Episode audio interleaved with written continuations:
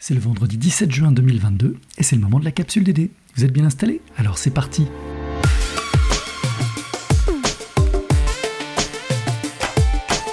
La capsule DD Podcast de la direction du développement durable d'Unilassal. Au menu cette semaine, l'actu du moment, le phénomène des dômes de chaleur. L'écho du SUP, regard croisé sur la participation à l'ARCES et au R2D2. Le conseil de lecture de la quinzaine, L'origine du monde de Marc-André Sellos.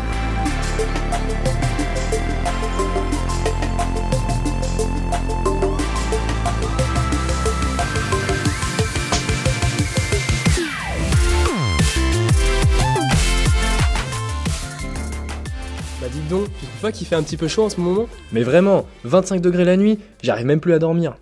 Pareil, j'arrive plus à dormir la nuit, j'ai entendu dire que c'est à cause d'un dôme de chaleur qui passe au-dessus de la France. Mais tu parles de quoi? Je vois rien moi. Bah c'est peut-être un anticyclone Cette chaleur ne touchait pas seulement la France. D'autres pays en Europe mais aussi le Maghreb ont été touchés. Un anticyclone est une zone de haute pression atmosphérique, souvent associée à un temps sec, sans nuages et donc ensoleillé. Il se caractérise par le mouvement descendant de masse d'air froid qui augmente la pression au sol et empêche la formation des nuages. Ces derniers se génèrent souvent à la suite de la montée en altitude d'une masse d'air chargée d'humidité. Mais c'est quoi alors un dôme de chaleur? Les dômes de chaleur sont liés à un anticyclone statique qui provoque la stagnation des masses d'air chaud.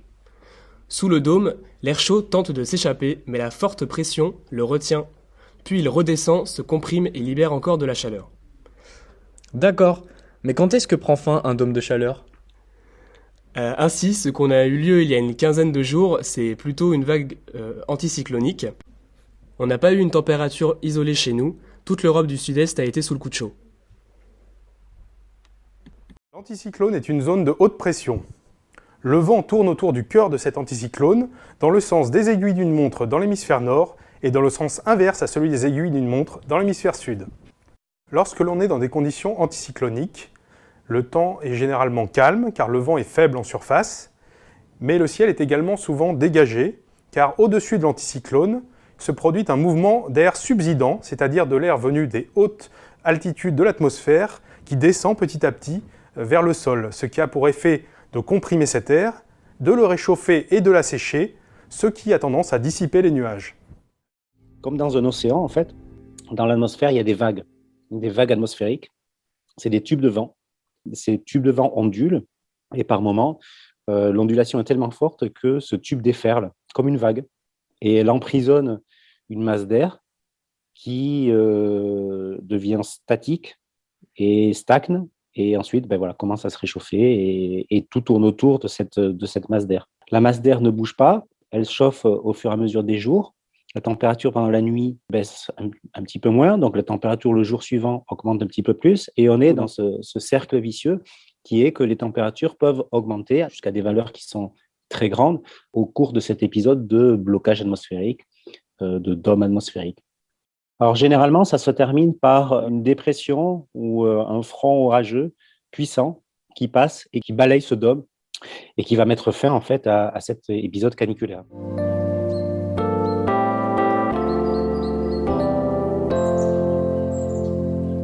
2 et 3 juin dernier, l'ISEC School of Management de Lille accueillait les R2D2, le rendez-vous annuel des référents du développement durable dans l'enseignement supérieur.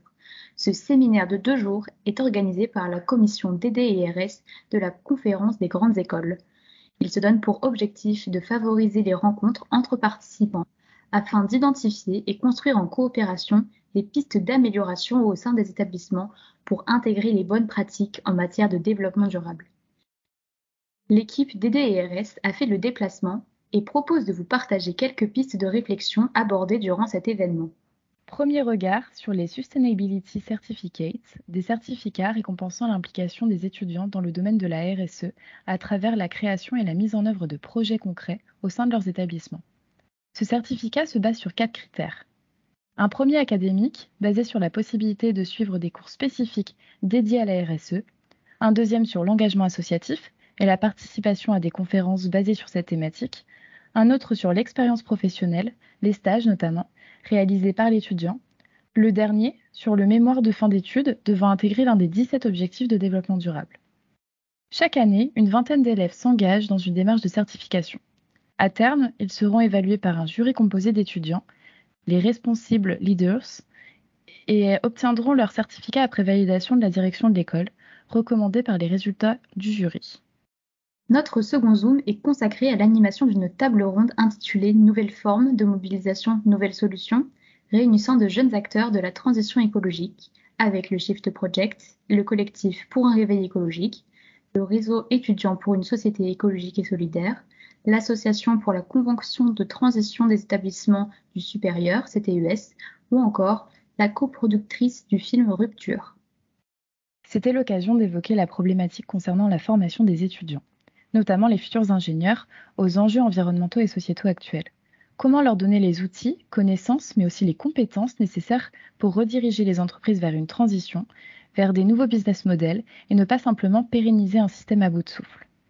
De nombreux acteurs auraient un rôle à jouer dans ce processus en commençant par les enseignants, par qui ce changement doit s'opérer, mais qui ont souvent une contrainte de temps, les étudiants et alumni, qui sont les premiers concernés, bénéficiant d'un point de vue à apporter sur les enseignements et leur application concrète dans le monde professionnel, ainsi que les entreprises, puisqu'elles proposent l'offre d'embauche et ont donc des besoins spécifiques nécessitant des réponses concrètes. Bien d'autres pourraient être cités. C'est une mobilisation collective regroupant des actions communes relatives à l'urgence climatique et sociale, permettant d'associer directement nos étudiants et étudiantes dans une transformation sociétale.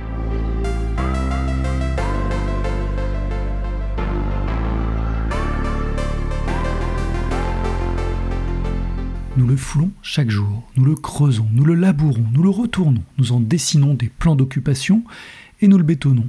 Ce sol que nous oublions trop souvent, car oui, le sol est un peu l'origine du monde. Le monde n'a pas attendu le sol pour exister. Mais le monde tel que nous le connaissons sur Terre, notre monde, notre quotidien, il est vraiment façonné par ça. Et donc c'est bel et bien l'origine du monde tel que nous le vivons, tel que nous le connaissons et tel que, et c'est un des aspects du livre aussi qui est important, nous devons essayer de le préserver, de le rendre assez durable pour que nos enfants puissent en profiter. Cette semaine, nous vous offrons un coup double en vous proposant de découvrir un livre et un podcast. Le livre, c'est celui de Marc-André Sellos, professeur au Muséum d'histoire naturelle de Paris, intitulé L'origine du monde, une histoire naturelle du sol à l'intention de ceux qui le piétinent. Et le podcast, c'est l'interview de ce même Marc-André Sellos au micro de l'excellent Étienne Klein dans l'émission Science en question sur France Culture, et dont sont tirés ces extraits sonores. Le sol terrestre nous porte, nous nourrit, nous procure des paysages, il façonne les cours d'eau et modifie le climat.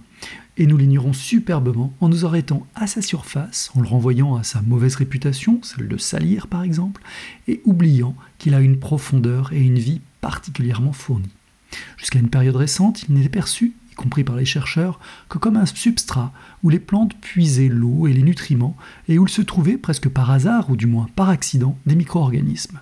Nous savons aujourd'hui que les interactions qui s'y déroulent sont non seulement d'une rare richesse, mais également indispensables à la vie des plantes et donc des animaux. En fait, on ne voit pas l'essentiel des habitants qui sont microbiens. Dans un gramme de sol de chez nous, vous avez quand même plusieurs milliers d'espèces de bactéries, un bon millier d'espèces de champignons, et puis plusieurs centaines de ces, organismes à cellules qui se déforment là et qui se déforment pour avaler des bactéries ou pour se déplacer, les, amibes. On connaît les plus grosses sous le nom de blobs, d'ailleurs.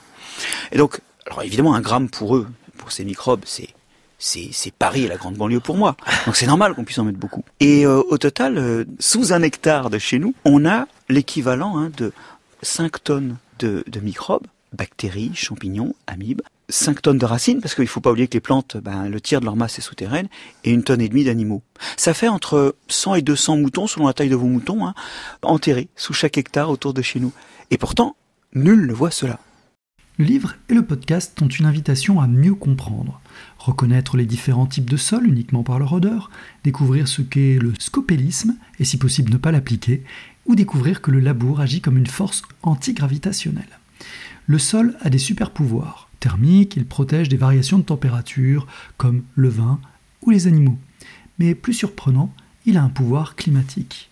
La naissance de l'agriculture semble avoir eu, via le sol, un effet sur la concentration en CO2 dans l'atmosphère et éviter à elle seule le retour d'une glaciation qui aurait dû intervenir à notre époque. Je vous laisse découvrir le mécanisme scientifique en page 119 de l'ouvrage ou à la 27e minute du podcast. Pédagogue, Marc-André Sellos donne à entendre et à lire un plaidoyer sur l'agriculture de conservation et torpille quelques idées reçues sur les intrants. Et il saura vous aider à revoir avec un plaisir, voire avec malice, votre jugement sur celui qui nous porte. Une petite pensée en guise de clin d'œil à nos collègues de l'unité de recherche Agile qui travaillent chaque jour sur ce sol pour mieux comprendre et mieux le protéger. L'origine du monde, une histoire du sol, un intentio de ceux qui le piétinent, de Marc-André Sellos aux éditions Actes Sud et La vie des sols n'est-elle pas palpitante, un podcast passionnant de France Culture. Tous les liens sont sur le site de la capsule.